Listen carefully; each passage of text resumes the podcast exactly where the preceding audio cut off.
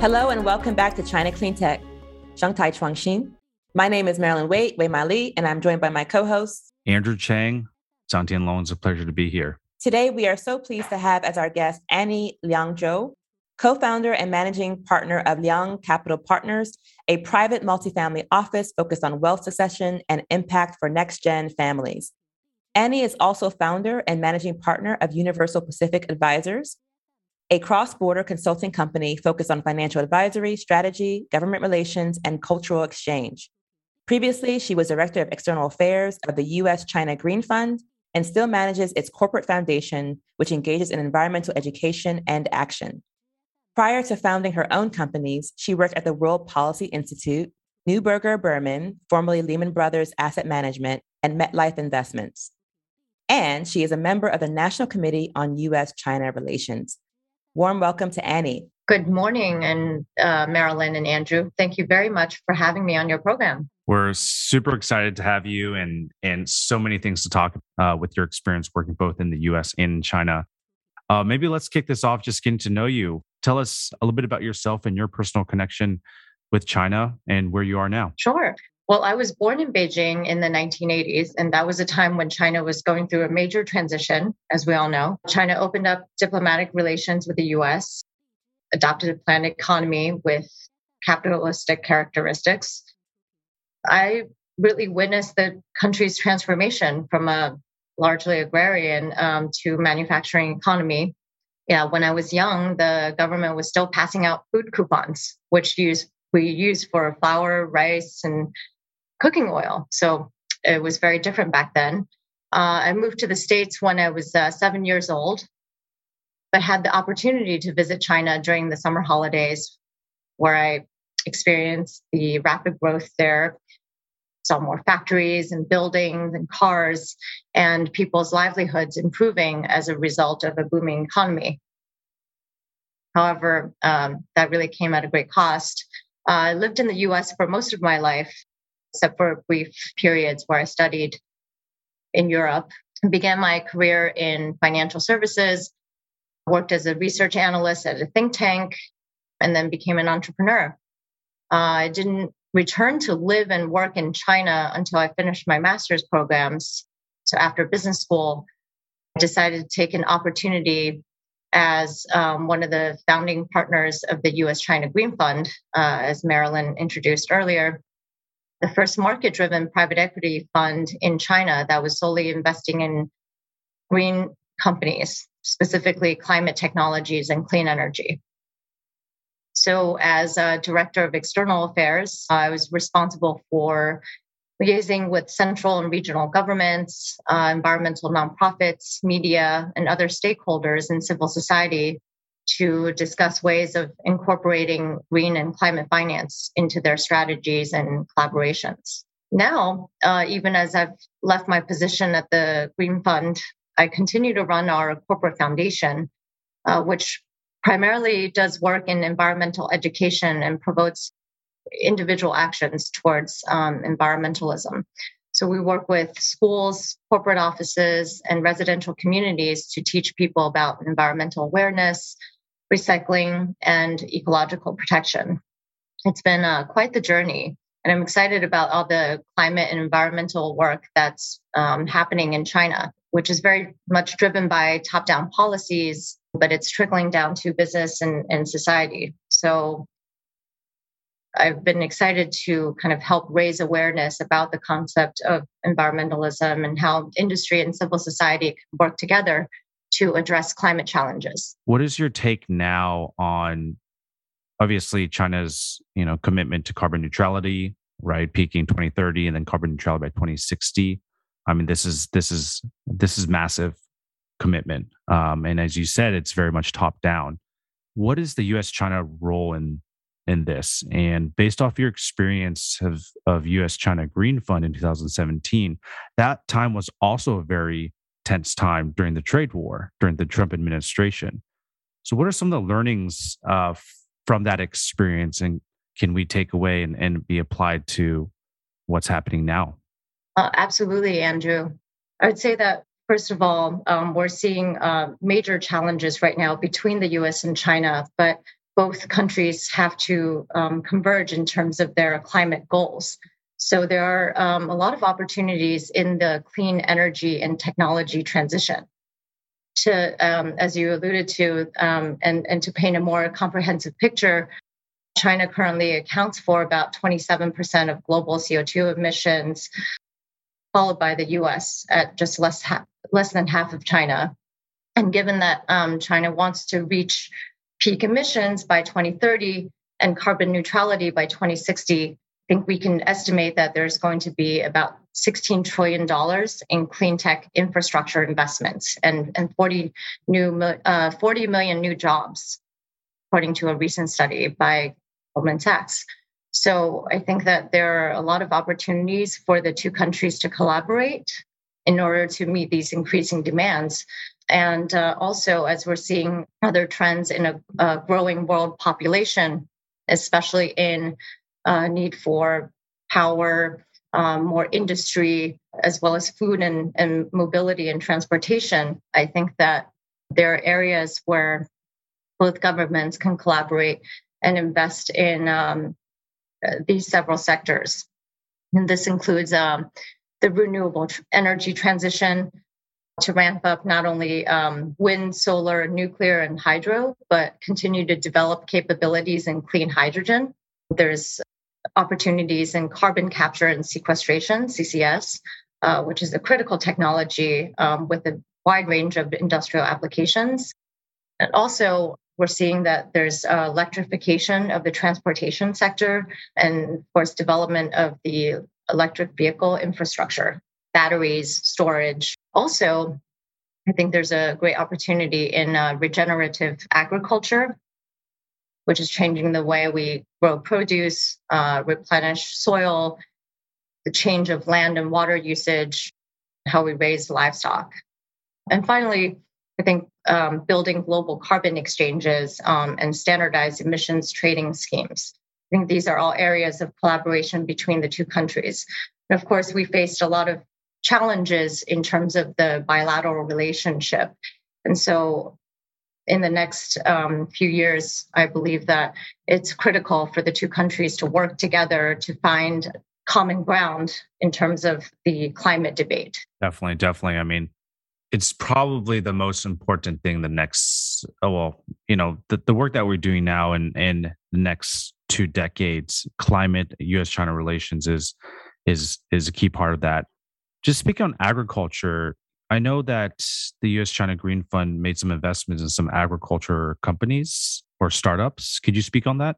So, the US China Green Fund has invested in a number of companies that have uh, broad applications to uh, addressing um, environmental challenges in China. So, one of the companies we invested in is called uh, Huitongda, and it's actually a channel to market for a lot of the Western ag tech companies. So uh, essentially, Huitongda was a large network of mom and pop shops that were selling not only commodities, but also sustainable products and agricultural products and ag- agricultural technologies uh, to the rural population. So this company encompassed 20 provinces, about 17,000 towns and was serving about um, 70 million plus uh, rural families. And this company actually generated about uh, 300 billion of an, annual uh, GMV. And so one of the areas between uh, uh, one of the areas of collaboration between uh, and the West was that we were looking at um, agricultural technologies from the US, Canada, Europe, um, and Israel that could be applied to this platform and procured. Um, and so that these earlier stage technologies, for example, um, soil remediation or other types of computing software to measure kind of um, soil health could be used in the rural context in China as uh, China's policies were supporting this policy of poverty alleviation, which really um, helps to kind of lift people out of poverty and also to help to address some of the economic opportunities in rural China. Thanks for that description and, and great to see such a successful startup come from that fund. Um, and just going back to a little bit about you, you know, you you come from a family that also has worked in the environmental space. Can you tell us a little bit more about that? So I would have to say that my original motivation for going into the field of impact investing and environmental awareness um, was very personal. Um, I grew up with a grandfather who was adamant about our environmental footprint at home, and he was the most environmental person I knew. He would use the water he used for cooking to brush his teeth and flush the toilet. Um, he was leaving no valuable resources wasted. He always preferred his bicycle to riding cars, uh, so much that he'd fallen on the streets of Beijing and had to go to the hospital twice. And then he went on to found China's first environmental NGO, Friends of Nature, in 1994 to promote environmental awareness and education, as well as ecological protection. And he was instrumental in the preservation of the Tibetan antelope and snub-nosed monkey in the south of China. So this deeply inspired me to live an environmentally conscious life. Every day, I'm tracking my um, impact from the reduction of single use plastics and packaging to um, being conscious of my water and electricity usage to using public transportation. And then also, I've been um, plant based for the past 15 years.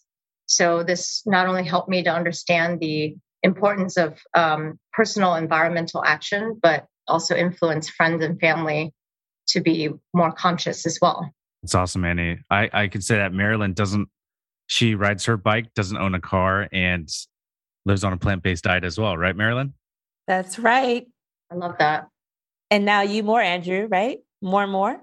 Yes, I'm actually I've redu- I've reduced my consumption of meat to three times a week. And uh yeah it is progress it is progress. I do ride my bike and i do have an electric car so definitely and and and into that. And not only that annie i think you had talked about sort of this this how can we get more people in the sort of climate movement right? And and mm-hmm. we talked i think you know marilyn has a couple questions regarding more of the, the financial institutions and from the the finance side but you know i think what's interesting is how we can empower everyday people and everyday citizens to contribute and be part of this climate movement. And a lot of that comes down to education and it comes to comes down to access to this information. And so some of the work that you're doing with the trainings, nonprofit organizations that you have have built over the years really sort of highlights that need. And so that's really exciting. Marilyn, over to you. Thanks, Andrew. So Annie, this has been a fascinating overview of your background and your motivations. Tell us more about your current role, about Liang Capital Partners. What kind of clients do you serve, and how do you incorporate climate impact? Sure, Marilyn. So, Liang Capital Partners is a, a private multifamily office focused on impact and ESG investing. As I mentioned earlier as well, um, we do a little bit of uh, cultural heritage preservation and women's empowerment. My two partners are both strong women who are at the forefront of impact and next gen wealth transfer. So in China, we advise local governments and companies on their carbon neutrality and energy transition, particularly on the growing carbon trading market. In 2013, the carbon trading scheme was launched in seven pilot zones in China. That was in uh, Beijing, Shanghai, Shenzhen, Tianjin, uh, Chongqing, Guangdong, and Hubei provinces, um, and only for the power generation sector. Uh, so China uh, announced this year that it will nationalize the carbon market, and but after a series of delays, finally came into effect in July. So now it's overseen by the Ministry of Ecology and Environment, MEE, and then also approved by the NDRC, the National Development and Reform Commission. So we're excited about this nationalized cap and trade scheme, which will be implemented on a much larger scale than in the past. And, and you know, this will also apply to seven other major um, carbon emitting industries, including um, chemicals, construction, steel, and aviation. So China's scheme also di- differs from other countries in the fact that it it focuses on reducing the intensity of emissions. So even um, even though the carbon allowance is twice as much as uh, that of the EU right now, even if absolute emissions increase with energy output, uh, as long as each company is reducing the volume of emissions per unit of energy output, it's still allowed under the scheme, but uh, will be restricted over over time based on the type of company. Um, and so we the current price of carbon is around 51 RMB, uh, about seven dollars and ninety cents uh, per ton. We've already seen an increase in the carbon price since um, the emissions trading scheme was nationalized, but we we think that there's tremendous potential for carbon prices to increase, and uh, as well as arbitrage opportunities. So we are advising local governments on their carbon trading planning uh, and trade strategy, as well as monitoring um, trading of CCER or the China Certified Emissions Reduction Assets, uh, including renewable energy infrastructure that can also be traded to offset emissions. So there's a lot happening, um, and my China team is observing this market very closely. On the US side, uh, I focus primarily on our impact investing, which are investments uh, made into companies and funds with the intention to generate a social and environmental impact alongside a financial return. So we're also serving other families in our network of investors on their education and philanthropic endeavors, a lot of which is now focused on impact. So uh, while most of our assets are invested in managed accounts, we have a, a, a, pool of funds which we're using to invest in early stage disruptive technologies. So as mentioned earlier, through my experience at the US China Green Fund, I've accumulated a Rolodex of clean tech companies in different sectors, uh, including energy, mobility, and uh, food and ag tech. And we're seeking to not only invest in those companies, but also play a strategic role in helping to guide them through their growth and entry into other markets, and specifically China. So, one of the areas where Liang Capital Partners adds value is helping our investors understand the importance of allocating assets towards ESG and impact solutions. So, I'd like to point out the, the spectrum of allocation that we use to to kind of assess our, our clients' goals. Um, you see the movement of capital. Uh, at one end, you have kind of um, the traditional and, and finance only kind of um, goals. And then the on the other end of the spectrum, you see more of the philanthropy type of giving or, or capital at allocation and um, driving at only an impact and so along the spectrum, I'm kind of seeing, um, you know, from traditional asset allocation towards more responsible um, investments, or and then moving towards uh, sustainable, uh, thematic, and then also impact first. So now we're seeing much more capital that's being allocated towards the thematic, which is kind of high impact solutions, and then impact first, where um, sometimes investors are willing to forego some of the returns uh, for impact. And so we're seeing a lot of um, movement there, and it's a strong growing trend, uh, which I believe is really due to the convergence of mindsets and how other family offices or high net worth investors are becoming more comfortable with uh, incorporating impact strategies into their asset allocation goals. And granted, our, our team will be assessing the investment's impact measurement and management and risks, where we use um, different tools to evaluate the company's social and environmental impact, uh, making sure that, that they're not impact washing. So, and this includes the venture stage companies we, we invest in, as well as more established uh, public market vehicles or products um, that we help them to evaluate as well. Thank you, Annie. I appreciate the landscape you provided in terms of the spectrum from impact only to finance only and how really we're seeing the emergence of impact and financial return alongside each other for that common goal of sustainability. So, how can wealth managers better serve their clients when it comes to climate? So, I believe that um, one of the key driving factors in green and climate financing is investor pressure. Where we're seeing the likes of uh, BlackRock or Fidelity or Vanguard speaking about ESG and impact investing, and major investment banks like Goldman Sachs and Morgan Stanley and, and asset managers are offering more impact driven investment vehicles and services because of this demand.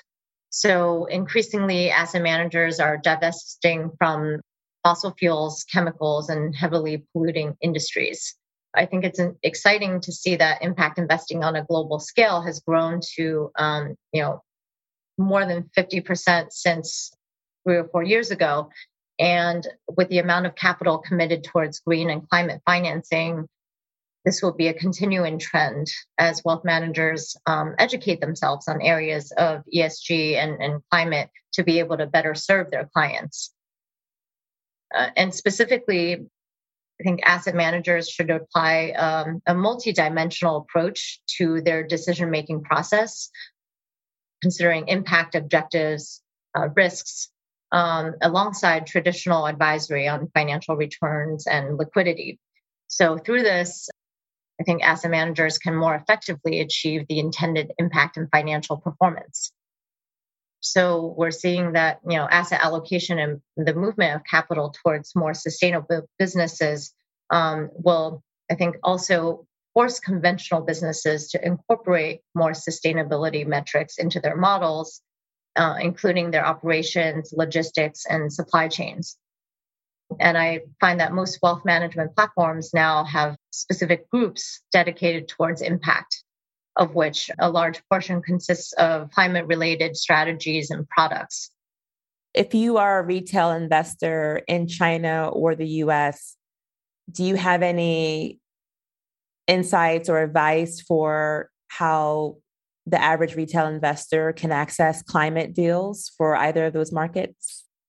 Right now, I think you know, depending on uh, what which retail uh, the, these retail investors, um, which uh, investment platforms they're on, I think that there's uh, increasing um, offerings of climate related uh, strategies for them. So I think most retail investors they would tend to invest in more public sector offerings. So there are a number of, let's say, um, exchange traded funds, ETFs, and other types of strategies that are specific towards social um, or environmentally responsible investing.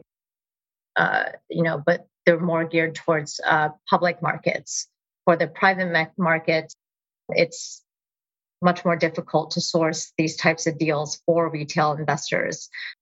And, and that's kind of um, an area where I think there there is a gap. So in the future, there will be more, uh, I think, venture kind of uh, strategies that are offered by uh, asset management platforms where retail investors can also uh, have access to earlier stage or, or you know kind of private deals uh, where there is uh, more targeted um, uh, impact approaches from from these uh, companies. Right. Yes, I can think of a few in the U.S. that are that are coming up, including Cap Table Coalition for credit investors, but retail investors for venture capital deals that sometimes include a climate focus, but across the board. And then there are other there's a small business bond exchange that's has been launched to support small businesses issuing bonds that the average retail investor can then invest in which is pretty awesome to see. And also sometimes that can be climate linked but not exclusively. Be interesting to see what might be possible in the chinese context as we watch this space. So thank you for that. Anything else you want to tell our audience Sure. I guess maybe I can talk a little bit about some of the impact sectors that we're looking at, which I think will drive the future of kind of the, the climate uh, or green investing space. in the energy efficiency space. Um, when it, what I was with the U.S. China Green Fund, we observed trends in in uh, smart cities and how um, green buildings will be where people choose to to live and work in the future. So, you know, buildings will be more energy efficient. Um, they'll use more energy saving equipment and materials and use smart meters to measure the amount of energy and water usage. And then also, there needs to be uh, more affordable access to renewable energy for power generation. Another area that we're excited about is the electric vehicle infrastructure.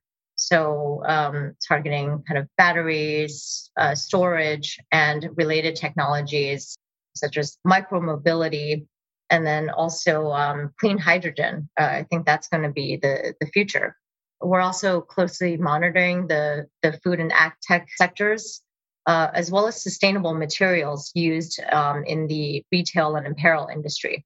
So, for my family office, we're tracking a lot of these new functional ingredients that are being developed from not only plants, but fungi, algae, and microorganisms, especially as we're seeing a 20% plus increase in the consumption of uh, non animal uh, food products, including alternative proteins, milk and dairy, and seafood.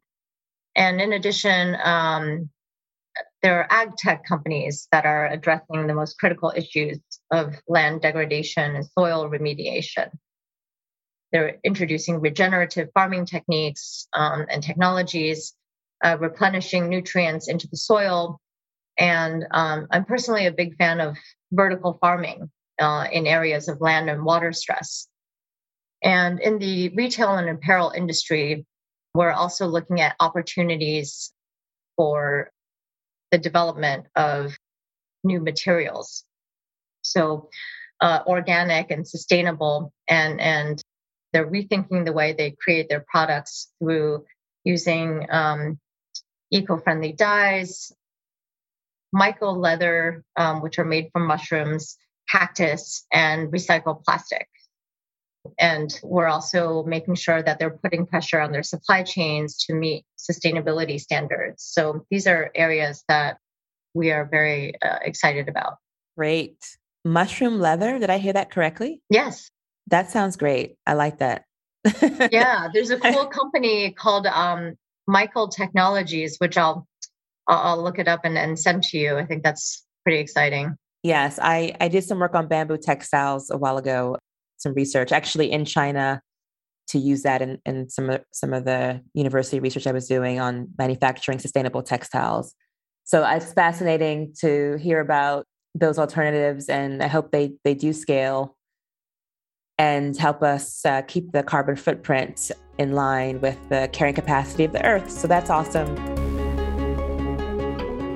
All right. So, Marilyn, it's my turn to ask you.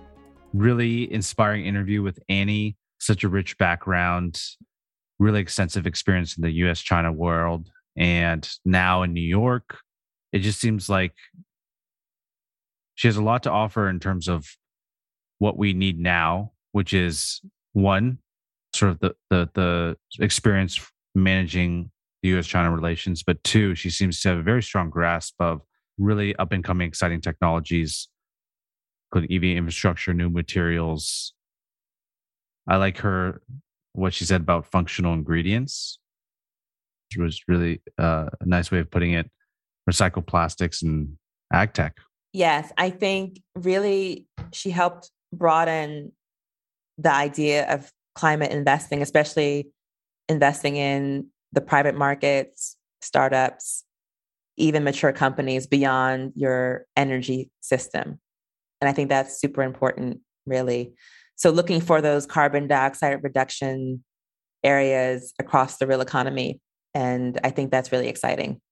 And also, just the private wealth of sort of network that she she is in and getting people to co-invest with her on on um, climate climate solutions. I think that's also a really powerful segment. Right. So that whole co-investment space also uh, be interested in tracking it more, and and of course, for any one company that's raising capital, there won't there likely won't be a single investor, there'll be multiple. And and so that co-investment ecosystem is critical for from the company perspective, from the investee perspective, but also just in terms of being successful and having a broader network of investors who can help you and coach you and support beyond just the, the check they write. If you have a product out there today, of course, you would hope that it could be sold in both the Chinese and the US markets.